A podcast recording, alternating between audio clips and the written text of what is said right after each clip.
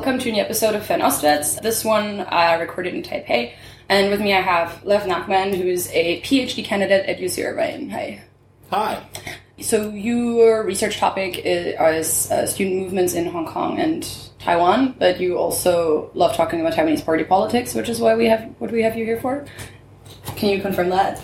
Yeah, so my research is focused on the relationship between social movements and party and political parties in Taiwan and Hong Kong.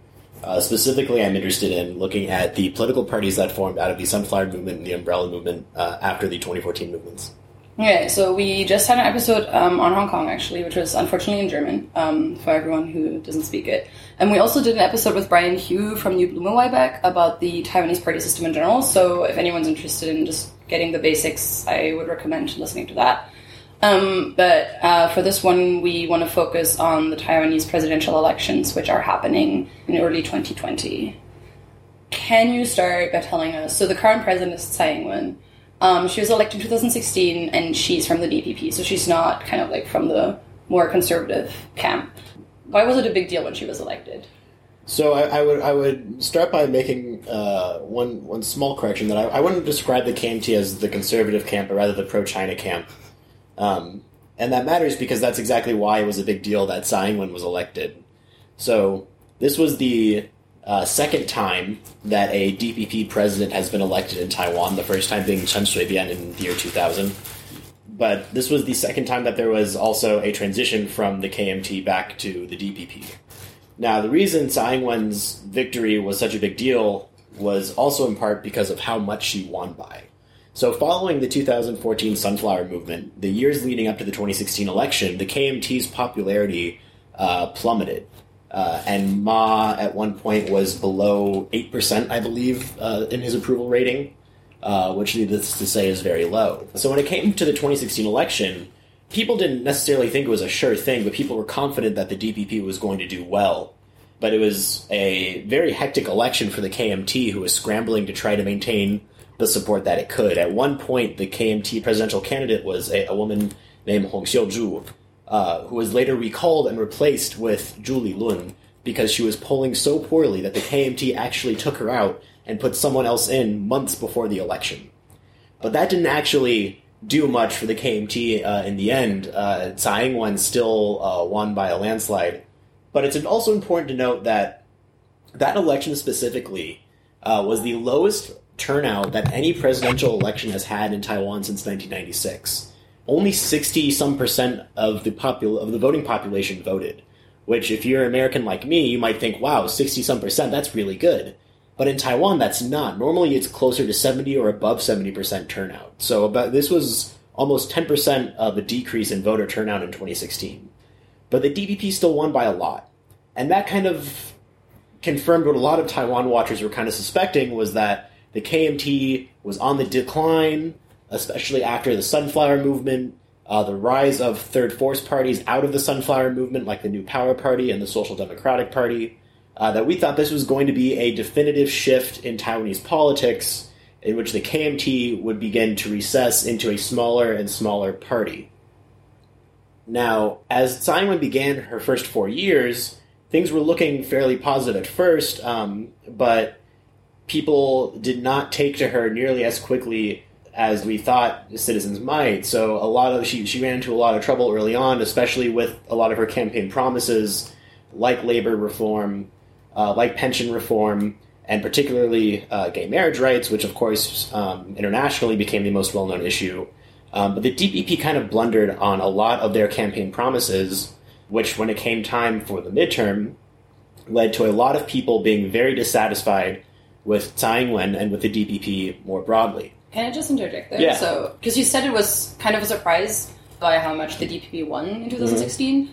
But like, why were people surprised that it was so much? And like, what were the reasons that people voted for Tsai in the first place? So a lot of people voted for Tsai for, for a few reasons. One, and most fundamentally, was to vote against the KMT. It was very much so. So protest voting is a very common theme that I'll probably mention more than once. But people protest vote in Taiwan all the time, and what that means is that you're voting not for who you most politically uh, align with, but you're voting for someone who, in order to send a signal to the person you actually support that you're either unhappy with them uh, or you're trying to punish them.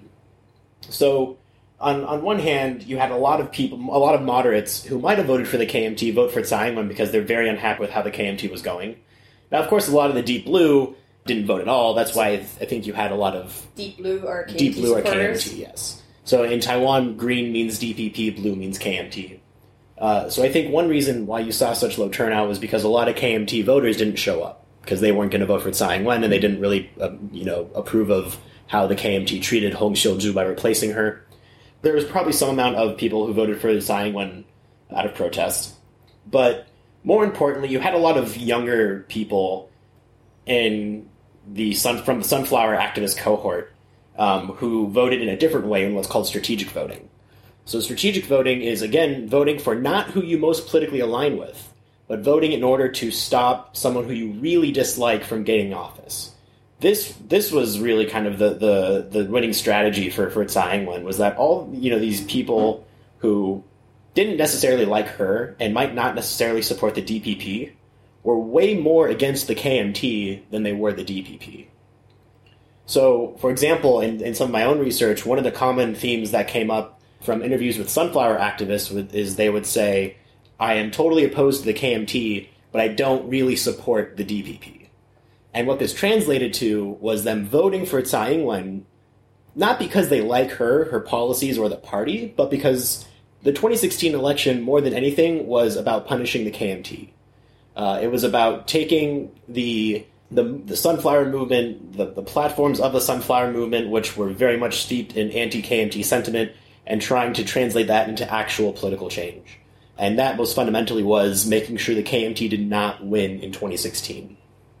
So that was kind of the winning strategy that Tsai Ing-wen had in 2016 was to get kind of the, the youth vote, which was very mobilized in 2016. Although I actually don't know if the numbers were that much different in 2016 than they were in, in previous years.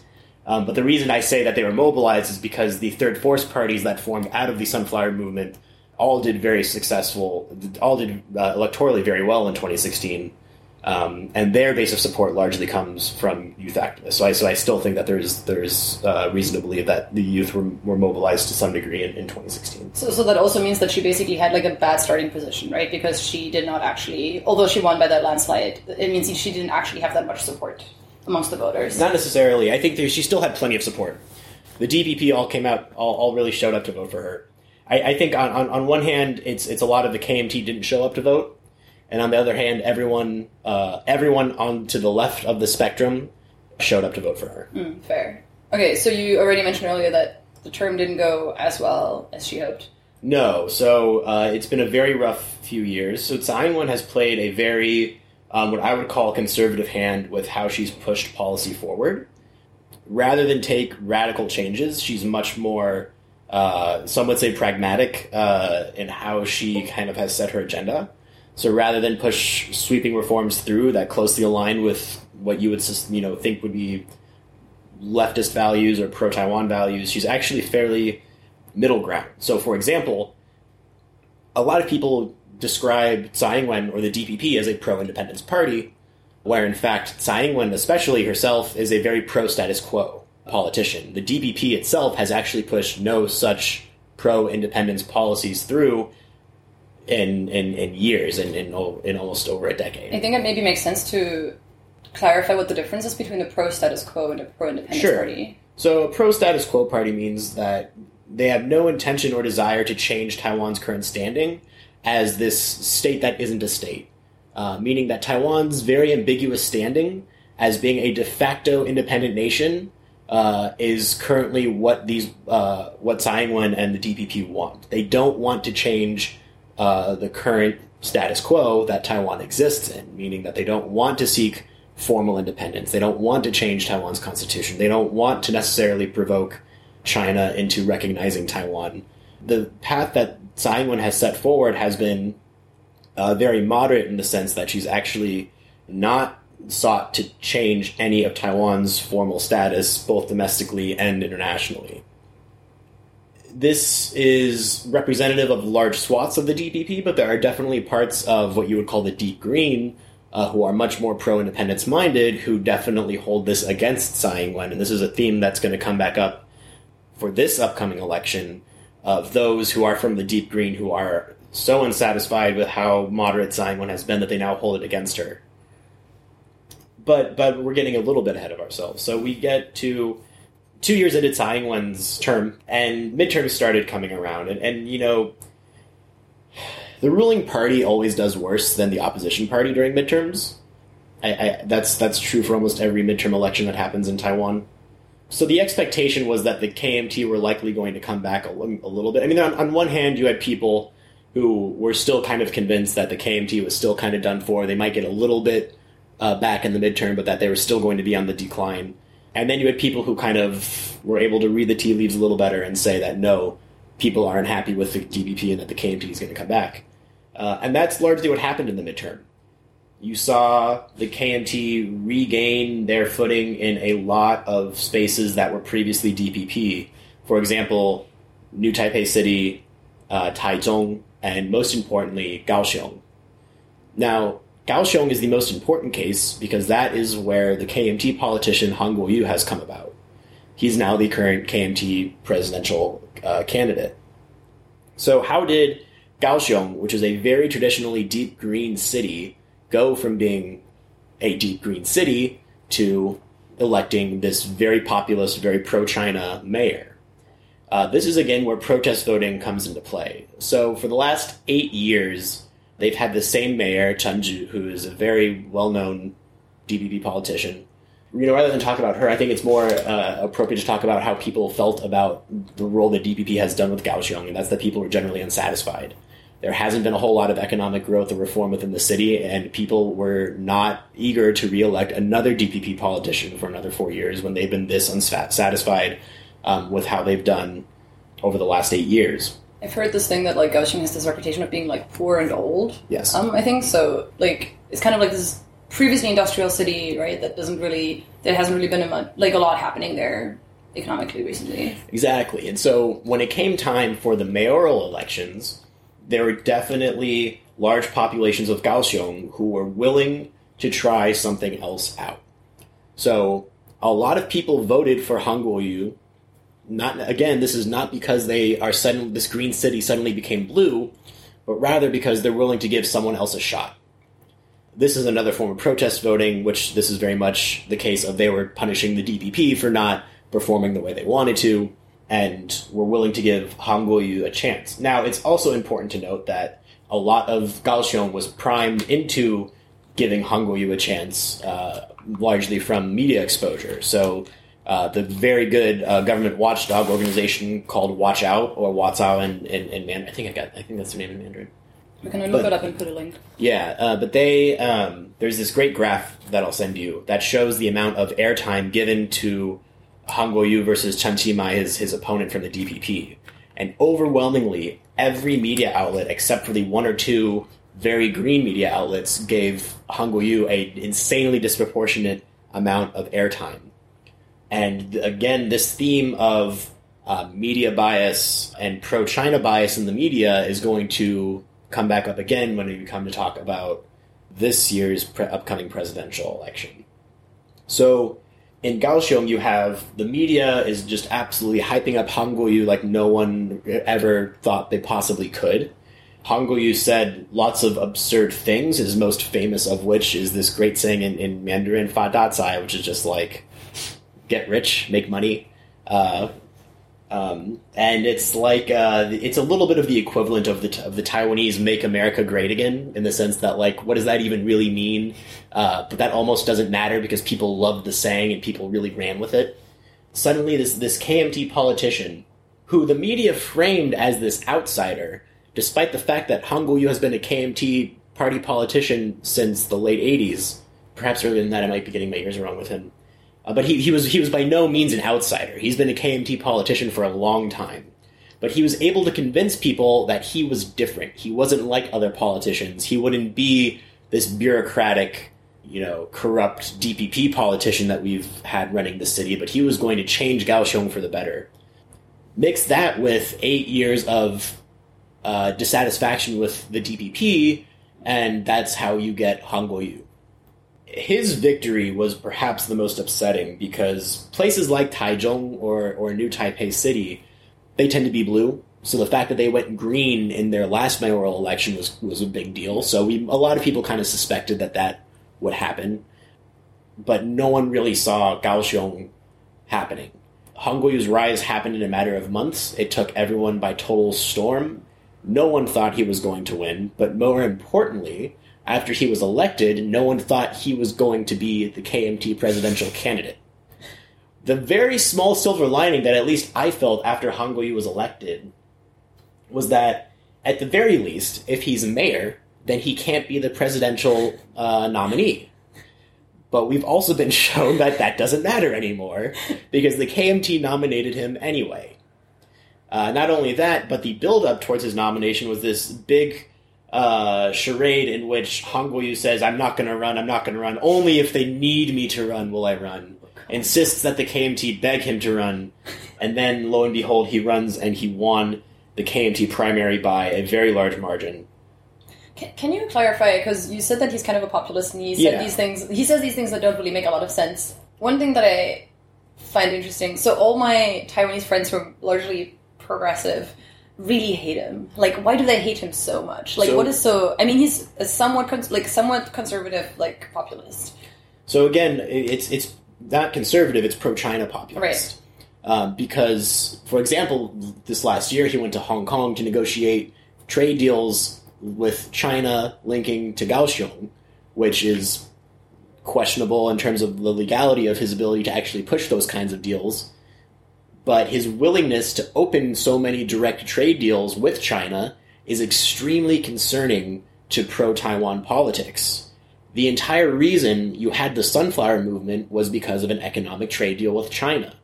So when this politician who may, who promises the stars says, "I know I'm going to how I'm going to deliver. I'm going to deliver by signing these massive trade deals with China." Of course, nothing's actually been signed yet. And when called out on this, he said, "I'm not, you know, challenging Taiwan's sovereignty. I'm just trying to sell fruits to China." And that that's a direct quote from him.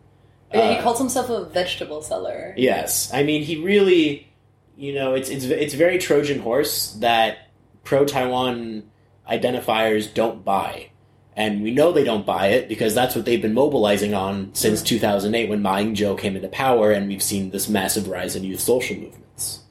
So people dislike him because he is a classic uh, conservative in the pro-China sense, but also I don't anticipate he has many progressive social values. But he's a, he's a classic deep blue politician, and that is never going to be palatable to anyone who is you know moderate to the left. There's also this thing like that I've heard where people are talking about how Han has this really strong base that he can like mobilize and like this Han wave, like this whole thing of like how it became such a thing. So is there anything other than disaffection with the DPP that is like unique or different about him that makes him so popular? Um, it's the sheer backing that he has. So many domestic institutions have poured so much, so many resources into ensuring that he becomes popular. Uh, I think the case of like the Want Want Media organ- uh, conglomerate is the most obvious case. So just recently, a couple days ago, the Financial Times put out a piece, which you should absolutely link to, that showed how Want Want and their news organizations uh, regularly take calls from the Taiwan office, Taiwan Overseas Affair, the T- TOA, TAO, Taiwan Affairs Office, I believe. Uh, anyway, it's the CCP counterpart to Taiwan, which is a sign that uh, Chinese uh, politicians are very invested in telling Taiwanese media what to air and how to air it. And when Want Want and its own news organizations are disproportionately only showing Han Kuo-yu. So, for example, one of the Want Want media organizations, a report just came out this last week that in in the month of May, seventy percent, seven zero, of their airtime was spent only on Han Kuo-yu. That's what you would call an institutional backing. uh, you know, Hong Xiu-ju and Zhu Lilun did not have that in 2016. No presidential candidate in Taiwan has had this level of domestic institutions blatantly biased in their favor. Now, not only that, but you know, his politics are very much that of the deep blue. Blatant willingness to trade with China, highly critical of any sort of pro Taiwan identity uh, or pro Taiwan government, especially critical of the DPP and Tsai Ing wen. The kind of moderate KMT candidate that you know, to, you know, Zhu Lilun is, is not the most moderate KMT candidate, but he's more moderate than Han Kuo-yu. Uh, and he's he was more moderate than Hong Xiu-ju when he replaced her. The base of support that Han has might not necessarily vote for more moderate KMT mm-hmm. politicians, but they're definitely going to vote for Han Kuo-yu. Yeah. So he became mayor of Kaohsiung in what was it, October, November 2018. Mm-hmm. So that's been seven, eight months, maybe. Yep. Um, has he done anything? No. I mean, nothing uh, of of recognition. Uh, his popularity has only become more and more questionable as time goes on. Uh, the most recent example being there was a large typhoon in Taiwan this last week. It's the the twenty third of, of July. Wow! Thanks today. for leaking to everyone when we were recording. Oh, sorry. But uh, this last week, when there was a typhoon, uh, there was a big controversy because the mayor of Kaohsiung was in Taipei, not in Kaohsiung. Not only that, but photos and videos leaked of him being at a banquet drinking with other KMT politicians while his city was being flooded. Now, the actual politician who came out on the streets to make sure that people were okay was none other than Chen Chi-mai, the DPP mayoral candidate who lost to Han Kuo-yu. He's had a handful of blunders like this that just, you know, demonstrate his lack of leadership as a mayor uh, his inability to push realistic policy through. There's another very famous incident in which uh, a woman named Huang Jie, who is a uh, local city councilor from the New Power Party, as was able to ask him questions during a Kaohsiung uh, city council meeting, uh, in which she asked, "What are your economic plans?" And Kuo-yu responded, "Fadatsai, make money." And she said, Thank you. Can you explain to me what that is? And he said, We'll get you a proposal. And she said, No, can you tell me concretely what you're actually going to do? And he could not respond. He just kept saying Fadatsai. There's this great video. So this this Huang Jie has become very famous for becoming the eye roll queen. Oh, uh, wow. uh, because she rolled her eyes so incredibly hard uh, at Han Kuo-yu that it, it went it went viral. He's had plenty of blunders, but the thing is, that doesn't matter because he's still popular anyway. Because most people don't live in Kaohsiung in Taiwan, despite it being, I believe, the third largest, third most populated city in Taiwan, second or third.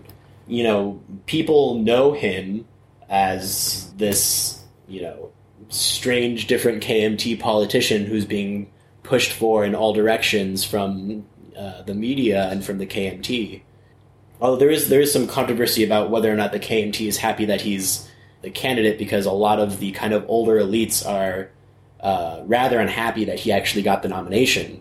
For example, Wang Jinping or Wu Zhenyi definitely wanted the the uh, nomination for themselves, and these are also longtime KMT career politicians who went up the ranks to get to where they are today.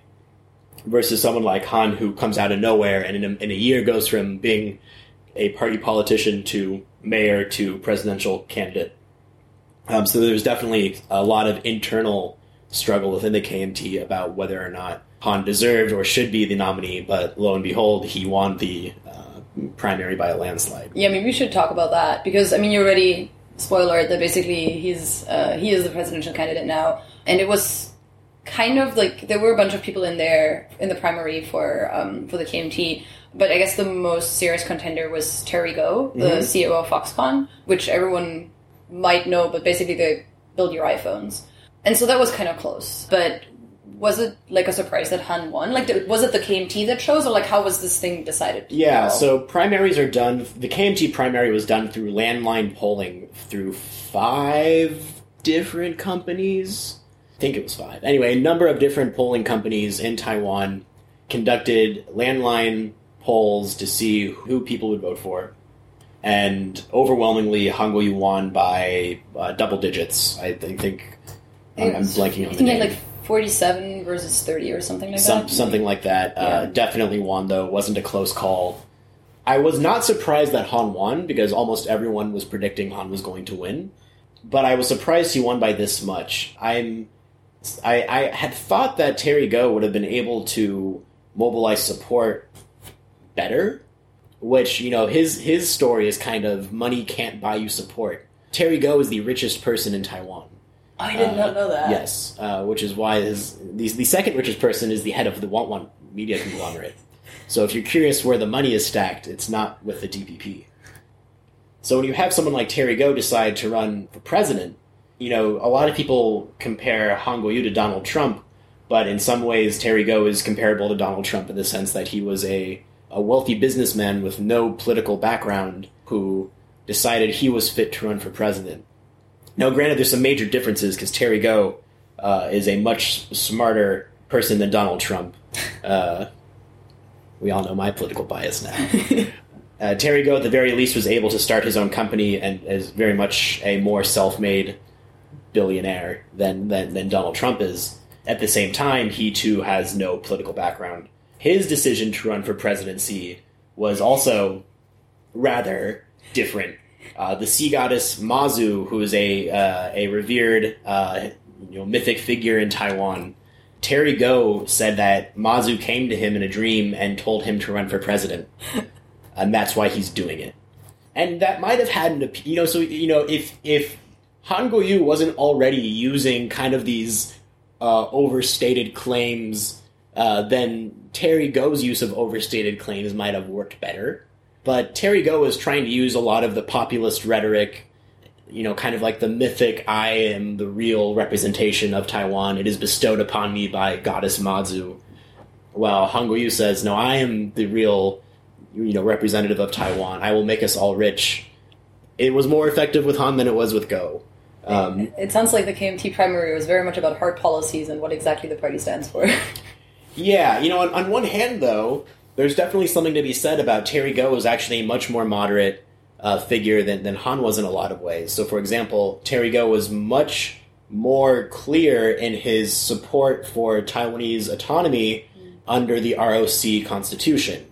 So, what that means is that Terry Gou is very clear that he has no desire to unify with China and that he wants Taiwan to maintain its autonomy as the ROC uh, while Guoyu has not made the same kind of statements and has left Taiwan's future relation with China much more ambiguous, uh, if not has hinted more towards being willing to cooperate with the CCP in ways that might lessen Taiwan's autonomy in the future.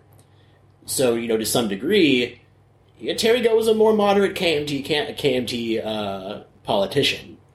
Both were still at the end of the day KMT, however, and, and that was never going to fly with anyone who leans slightly to to the left of of Taiwan spectrum. But so if so if they basically the, the primary works by just calling people's landlines, um, so technically they don't just talk to their own party members, but could talk to other people as well. And so if Han Guoyu won by that much, does that mean that people are more in favor of like a closer relationship with China? And is that what that indicates that he won the primary? So this is why polling is very complicated in Taiwan. So the media companies that they use for polling all have biases. They all run their numbers slightly differently. So Tsai Ing-wen also did a phone primary. Now the way that they did the phone uh, polling was very different.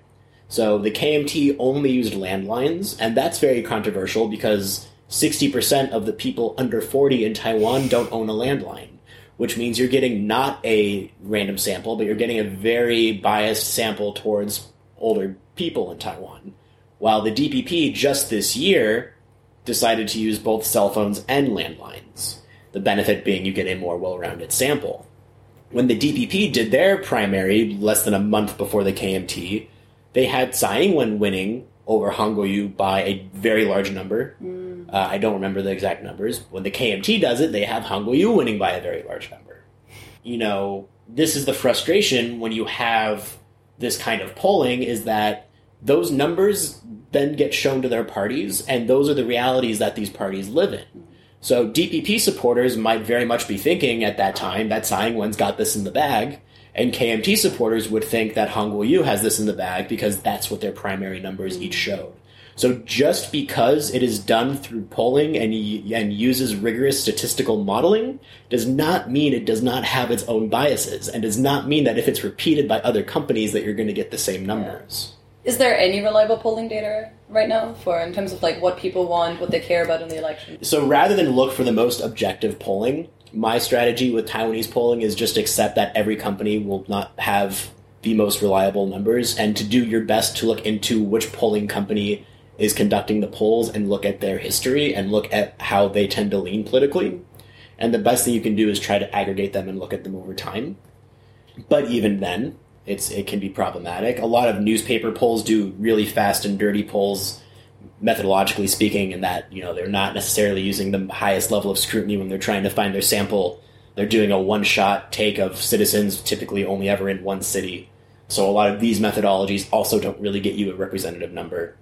So, so you know, there's a lot of reasons to be critical of polls. At the same time, polls are what we talk about. Polls drive the entire discourse on politics, especially in Taiwan. Polls are what people love to talk about. The newest poll puts Han Kuo-yu ahead of Tsai Ing-wen by just a few percentage points, mm.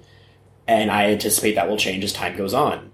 The reason why I encourage people not to read into polls too much is because they change daily the poll that came out today is already outdated. We need a new one, and then as soon as the new one comes out, we're going to need a new one after that. Now, obviously, they're good to you know notice, but I, I, I caution people at the amount of importance attached to any one particular poll. Also, you mentioned the DPP primary as well, and so since we kind of jumped from the mm-hmm. midterm to uh, the presidential nominee for the KMT, maybe it makes sense to quickly talk about kind of like the politics on the left, right? Because the DPP, if we right. uh, the more pro autonomy camp, um, so what are the disagreements there? Because someone ran against her. Right. So William Lai, uh, who was Tsai's premier for her first two years, three years, who was a politician from Tainan, decided to challenge Tsai Ing-wen in the DPP's primary. This is a big deal for a number of reasons. One, that hasn't happened before. Two, it hasn't happened before because the sitting president, in, right? Mm. And, in, and incoming president, like no one has challenged uh, a a sitting president in that way in a primary. But more importantly, William Lai's politics were are nearly nearly identical to Tsai Ing-wen. What's interesting is if you watch the presidential debates between Tsai Ing-wen and and, and uh, William Lai, Lai Ching-te, their policies are practically identical.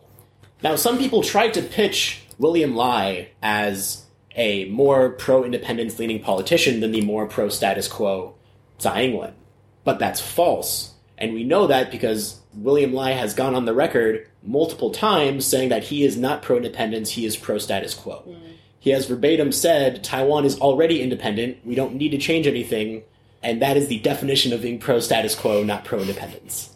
So that begs the question why would William Lai try to run against Tsai Ing wen? The most obvious and needed to talk about thing is just sheer levels of misogyny within the DPP. A lot of people dislike Tsai Ing wen because she is a woman. That kind of old school uh, sexism is prevalent in Taiwan, and there's really no denying it. A lot of critiques against Tsai Ing-wen are gender based. A lot of people, I one one older DPP politician even made the comment that young boy William Lai needs to come save old woman or comes to save like mother Tsai Ing-wen, despite the fact that they're the same age. So you know, there's there's just a lot of gendered language used to critique Tsai Ing-wen from the Deep Green who wanted William Lai to run. Now, there, there, there there's some other deep insider baseball about why people might prefer William Lai. So, for example, Chen Shui-bian, the previous DPP uh, president, has not formally been pardoned by Tsai Ing-wen, and that's something that really matters to a lot of old school, old deep green uh, pro-independence people, and that's something William Lai has promised that he would do if president. But, but ultimately, there's a very large camp of deep pro-independence green types in Taiwan who viscerally hate Tsai Ing-wen and do not want her to be reelected. Now, despite their best efforts, William Lai lost the primary, uh, again by a sizable enough margin that there wasn't really anything to challenge in the results. And now Tsai Ing-wen is still the, going forward, is the nominee. Now, the biggest challenge as of this last week is that a group of these old pro independence green advocates have decided that even though they lost the primary they still are not going to simply let Tsai run. Mm. That a group of these older uh, pro independence types are going to split from the DPP and run their own politician for the sake of being against Tsai Ing-wen. Now, this party is, they're calling themselves the Formosa Alliance, and they've just formed this last Saturday. So, how well they'll be received, how much they'll actually grow, it's far too early to tell but it's definitely worth keeping our eyes on because even if it's just 5 to 10% of the vote, that is enough. That's what you would call a spoiler effect. Uh, when a third party enters and people vote for them, uh, which allows the KMT to win. So, the, what I mean by that is if you have a two party system, you have the DPP and the KMT, and they run against each other, people who are more closer to the DPP will vote for the DPP, and people more closer to the KMT will vote for the KMT. Now, if you're on the far left and someone enters, people will then split that far left vote, and some people will vote for the DPP, but some people will vote for that farther left, this Formosan Alliance Party. Now, while normatively we might think that it's good that people vote who they most like, what they're actually missing out is by voting for that person, you're actually allowing the KMT to win. And that's bad because the people you dislike the most are the KMT. So you would be more okay if you supported the Formosa alliance. You would probably be more okay with Tsai Ing-wen than you would be a KMT politician. But by voting against Tsai Ing-wen and for the Formosan alliance, you're actually allowing the KMT to win by this what's called the spoiler effect. Since we're talking about like vote distribution now, so there were rumors that Terry Gou might run as an independent Mm-hmm. if he doesn't win the nomination, but so far there's no indication that that's going to happen. So there's there's currently two people maybe going to run as independents: uh, Ko Wen-je, the current mayor of Taipei, and Terry Gou. Right now, the reason I don't think Terry Gou is going to run as an independent is because he lost by the primary. He lost the primary by a lot, more than I thought he would. I think if the primary were closer, he would be more inclined to run as an independent. But he lost by enough that I'm inclined to think he's he might not run. He could surprise me and still run anyway. And then the KMT would be dealing with a split Yeah. vote. If Ko Wen-je runs, then Ko Wen-je is, is very much in the middle. If not, he leans more towards KMT politics, given his very open stances to cooperating with China. Uh, he's become more and more infamous for his growing ties between Shanghai and Taipei. He became very infamous for his very controversial line of two sides of the strait, one family, Liang An Yi Jiaqin, which kind of cemented many against him because that's a very pro China thing to say. That infers that Taiwan is a part of this Chinese family and very much delegitimizes the Taiwanese identity. Yeah. So, that being said, there are still plenty of moderate Greens who do like Ko Kowenza, who, if he did run, Ko Wen-je would likely take votes from both the blue and the green. It's just a question of who he's going to take more votes from. As of now, it's still probably the green, which is to say that if the Formosan Alliance runs a presidential candidate and rin- runs, that means Tsai Ing-wen is dealing with two splitter candidates. Now, if only Han Guoyu runs from the far right, he's going to win Yeah. hands down. If Terry Gou also wins and it turns into a five person presidential run, then it's very much up in the air. But as of now, uh, we still only have two. Ko Wen-je has not said yet what he's going to do. He goes back and forth every day. One day he's incredibly critical of Tsai Ing-wen, and then just the other day he says, maybe I've been too hard on Tsai Ing-wen. You know, he's a very tough person to read, and I don't have a good prediction yet about whether or not he's going to run or not. What else is happening in the kind of like green camp? Because so when we did the episode on party politics, and you also mentioned them, we talked about the new power party. Mm-hmm. Um, do they matter at all in the presidential election? So they do, in to the degree that whether or not they're going to formally endorse Tsai Ing-wen. Oh, actually, oh yeah. Also, I guess they're interesting because they came out of the Sunflower Movement, right? So they're like a pretty young party. Yeah, so the New Power Party has was formally formed in 2015. The process started a little bit before then, but that's when they officially legally became a party. And in their first election, after existing for less than a year, they won 7% of the popular vote in Taiwan. And that's very impressive for a brand new party to win that much. They currently have five members in Taiwan's parliament, making them the third most represented party in Taiwan.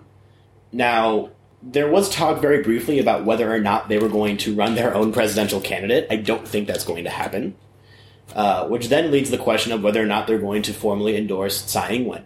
They did in 2016, and a, in a very in very famous posters, you had Freddy Lim, the very famous politician from the NPP, who's well known both for his history of activism for uh, Tibetan rights, but also as the lead singer of Chthonic, Taiwan's most famous black metal band. He openly endorsed Tsai Ing-wen, and Tsai Ing-wen endorsed him. Interestingly enough, Ko Wen-je also endorsed him in 2016, and he endorsed Ko Wen-je, which has become very controversial within the NPP. More importantly, though, you know, how does the NPP affect the presidential election this year? you know, this has more to do with the NPP than it does the DPP. The DPP can can probably survive without the NPP's formal endorsement, but there's been a lot of infighting within the NPP about how and to what degree they ought to work with the DPP, whether or not they need to be formally partners in this upcoming election, or whether or not they opt to operate under their own kind of pretenses. And uh, it kind of varies across Taiwan. So in some places, the NPP seems to be more inclined to work with the DPP, in other places they're not. Mm, okay. Um, so it's right now. It's it's also early to tell. The DPP has shown that they're willing to step aside for some candidates, but not others, and that seems natural. But you know, that's kind of separate from the presidential race. That has more to do with kind of uh, district level elections. In terms of president, I think it's going to take some time before we see the NPP make an official statement about whether or not to endorse or not. I don't think we're going to see that till much later. Sounds like there's that's kind of like another source of danger for Tsai because even if they're not going to run someone else who's going to split the vote and take votes from her, it means that like them like the NPP not endorsing her means that it might be harder for her to mobilize, especially like younger progressive people. Exactly. This is the biggest problem with having three political parties running against each other. This is why everyone should take political science 101 when they're in college so they can learn about Duverger's law and what it means to have a first past the post electoral system. Because that's when you learn about why having a third party run in a two party system ultimately leads to the person you least like winning the election. Okay, yeah, shameless self promotion for for, For political science. Very, very, very fair.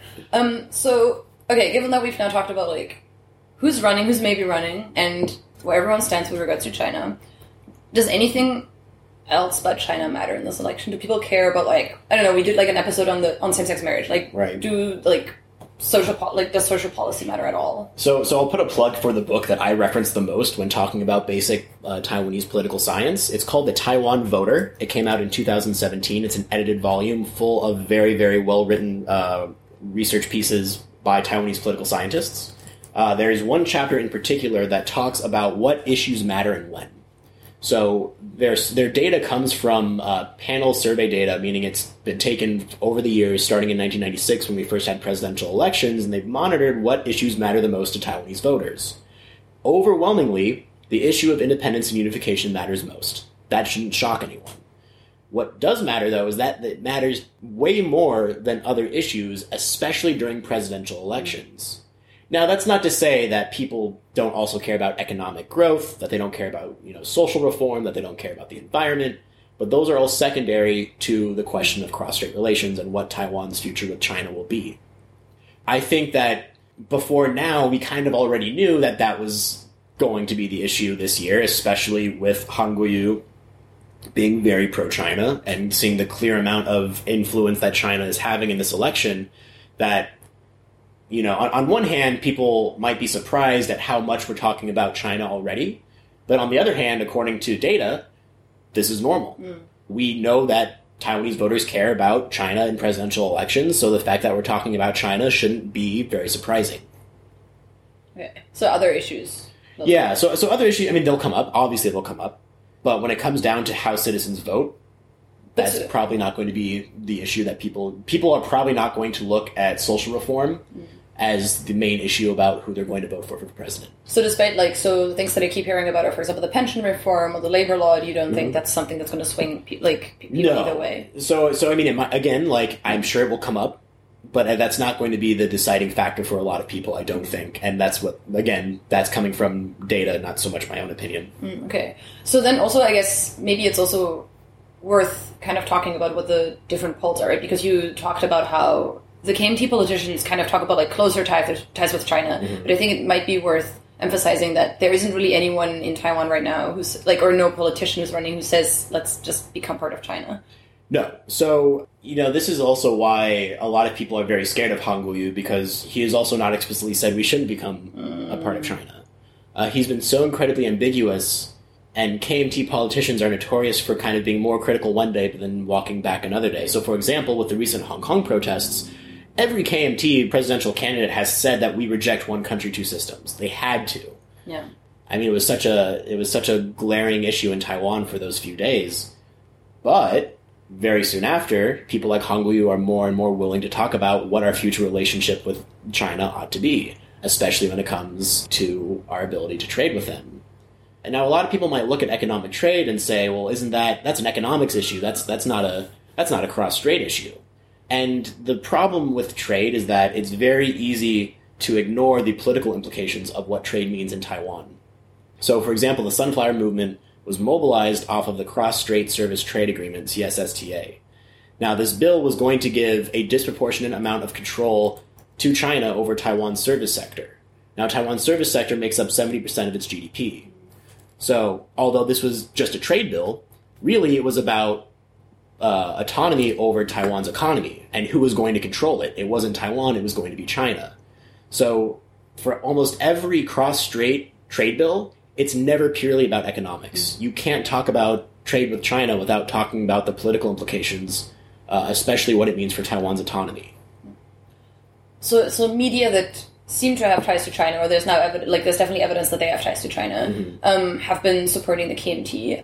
Can you talk about the extent to which we know that China has been trying to interfere in the election or trying to influence it, if right. at all? So this new, so so there's been a lot of smoke, but no smoking gun. This new piece just this last week with Financial Times is the closest thing to a smoking gun we've gotten, where we have confirmation from people working at uh, these pro-China news organizations that they are taking phone calls from the Chinese side of the Taiwan office.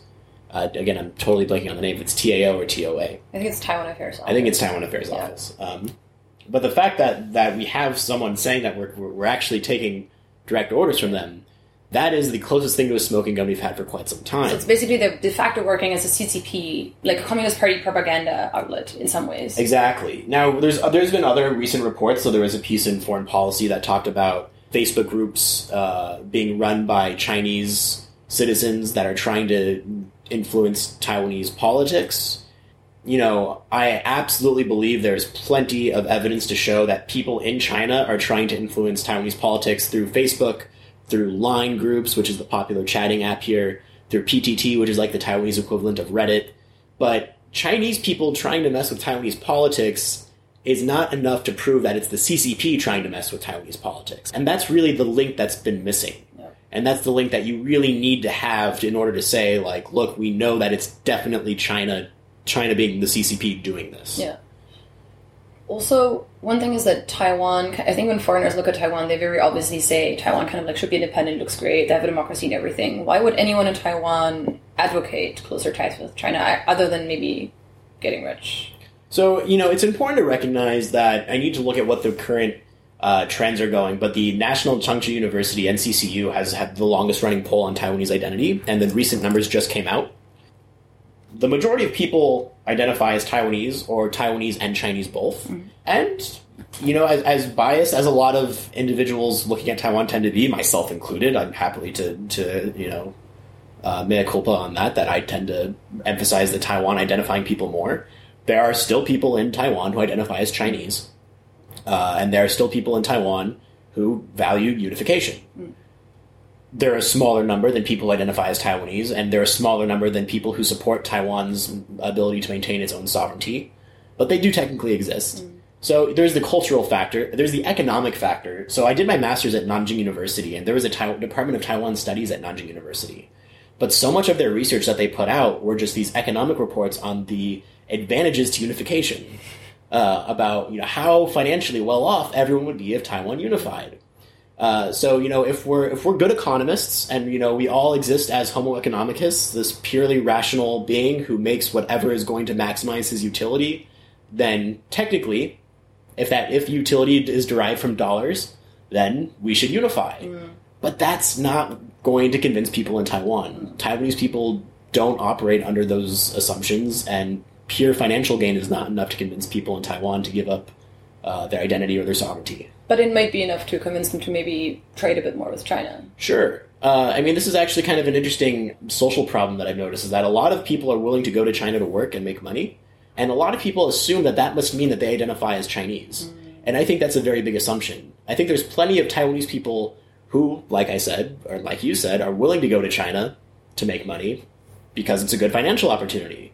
But not because of some like innate cultural attachment to China or because they secretly identify as Chinese. I think there's plenty of Taiwanese pro Taiwan Taiwanese people living in China right now who are there because of work. Yeah. So if people are going to follow the presidential election over the next few months, what are things that you would kind of look out for? Like, what are the most interesting things that are likely going to happen or that could happen or that are going to be important? So I want people to be paying more attention to the role of domestic media and their clear bias against mm. Tsai Ing-wen. Because I think this year more than ever it's going to matter the most. And I think because there have been so many reports recently, especially about just how much the media as an institution is against Tsai Ing-wen in this election, how much that's going to affect the public's perception of these two presidential candidates. Actually, a quick follow up on that. Um, is this because because you mentioned the money is kind of on the blue side, right? So the money is kind of with the KMT. Is, is that the only reason? Like, is the media landscape generally pro KMT? There's a couple graphs that um, you can look up that show the political bias of media in Taiwan, and overwhelmingly, the majority of media is pro is pro China. There are pro DPP, pro pro Taiwan outlets. They're just much smaller, have much less financial capital, and as we now uh, might know, don't have the backing of the CCP. Fair. Okay. So media. Anything else? uh, I would, you know, pay attention to how Taiwan, uh, how the DPP and the KMT frame the unification independence issue. So something that a lot of people talk about is the role of Hong Kong and the social protests happening in Hong Kong are going to influence the election. And again, referencing uh, the research in the Taiwan voter, I don't see Hong Kong innately changing the conversation because we're going to talk about independence unification anyway. What I see it doing rather is framing how we talk about the conversation. So the DPP is going to talk about what Taiwan ought to maintain its sovereignty, ought to maintain its autonomy, that we should not uh, simply allow uh, China to. That we shouldn't allow China. Uh, sorry, I lost my train of thought. Uh, you said Hong Kong might be an issue. Right. So, you know, not allow China to put Taiwan in a position that would lead it to be uh, one country, two systems, in the same way that Hong Kong is. But that's just talking about independence unification through the lens of Hong Kong. That's not really a, a new discussion. Yeah. Okay. Um, so elections are happening in January. Uh, like just kind of like wildly projecting and assuming that the next six months don't, exist. If Tsai or Han was elected today, what do you think that would say respectively about Taiwanese politics? Asking you to wildly speculate, the thing that political scientists hate the most. Yeah. What does that say about Taiwanese politics? Uh, media is powerful with this, with with with with, uh, with politics today here. Um, I mean, thankfully, the, the election is not today or tomorrow. Uh, Tsai Ing-wen definitely needs some. I mean, if if Han wants to win, um, I think he needs to make sure he doesn't. He just needs to kind of keep his mouth shut. So, for example, he, he made the comment that he's not going to op- he's not going to publicly discuss his policy platforms. That he's only going to release his policy platforms in writing. That's brilliant. Okay. That's brilliant because that means he can't make public blunders about uh, what he's going to do as as a politician. But what that means is he can't talk about his policies. Yeah, but people don't care. I mean, clearly people don't care. People support him already, uh, regardless of what his policies are. Okay. Okay. Um, meanwhile, Tsai Ing-wen has so many institutions stacked against her right now that she has way more challenges than Han Guoyu. I think uh, if Han Guoyu does nothing for the next six months, there's a still a chance that he could win. Oh God. If Tsai Ing-wen does nothing for the next six months, she'll lose. Yeah. I think that's kind of the biggest difference right now. Okay, then I guess the last question is if people then actually are interested in now following Taiwan's party politics, like what should they look essentially? Yeah. If they don't read Chinese. So if they don't read Chinese, uh, I think there's a, there's definitely lots of good English writing out there. I think rather than look at which news organizations do the best, I would encourage you to look at writers. So, in terms of popular news outlets, Chris Horton from the New York Times, William Yang from DW News, Daphne Lee from the News Lens, Brian Hioe from New Bloom. Those are kind of good go-tos. We also happen to have episodes with both Chris and Brian, and are hopefully going to have one with William. So Oh, perfect. people should listen to those. Now, if you're willing, now if you're if you're if you're willing to go down a little bit more of a deep dive, I would encourage you to check out other more academic writings, such as places from uh, Taiwan Sentinel. I would encourage everyone who's really wants to know the ins and outs of Taiwanese politics to read the Taiwan Voter, but I warn you, it is a very academic book. uh, and that if you don't like reading thick political science, you will fall asleep reading it. But there's definitely other good writers out there. Nick Aspinwall is a great writer from uh, The Diplomat. J. Michael Cole, who actually runs uh, Taiwan Sentinel, and, and apologies to anyone listening who I'm forgetting, but there's lots and lots of very good research uh, and writing on Taiwan. I also think that especially um, maybe not if you just look people up and what they've written, but I think if you especially look for people on Twitter, then you will also very quickly come across other people who write about right. And if, if you're looking for, for Twitter followers, I also very much would encourage uh, Jessica Drun, uh, Maggie Lewis. who we've also had on the podcast. Oh, great. Mo- mo- most importantly, a lot of a lot of the journalists in Taiwan tend to be more male dominated, but in terms of Twitter presence, there's actually a very, I think, a, a good balance of, of male and female types that you can follow online. Um, that is not nearly as uh, as one sided in terms of gender ratio. Cool. Well, I think that's a pretty good list. That's one hour of Taiwanese party politics. So, thanks a lot. Thank you so much for having me. Hey, um, this is Catherine again. Thanks for listening. We just wanted to let you know that our next episode is gonna come out in two weeks, and it will be about the social credit system in China. So if you want to get that, then either, I guess, follow us on Twitter or subscribe to our feed wherever you're listening to this. We also are currently trying to improve our finances slightly so we can potentially afford better recording equipment and, for example, avoid background noises such as loud cats in the future. So if you feel like uh, maybe contributing something, then you can find the link to our paypal.me account in the show notes. So it's paypal.me slash Fernostwärts. Thanks again for listening.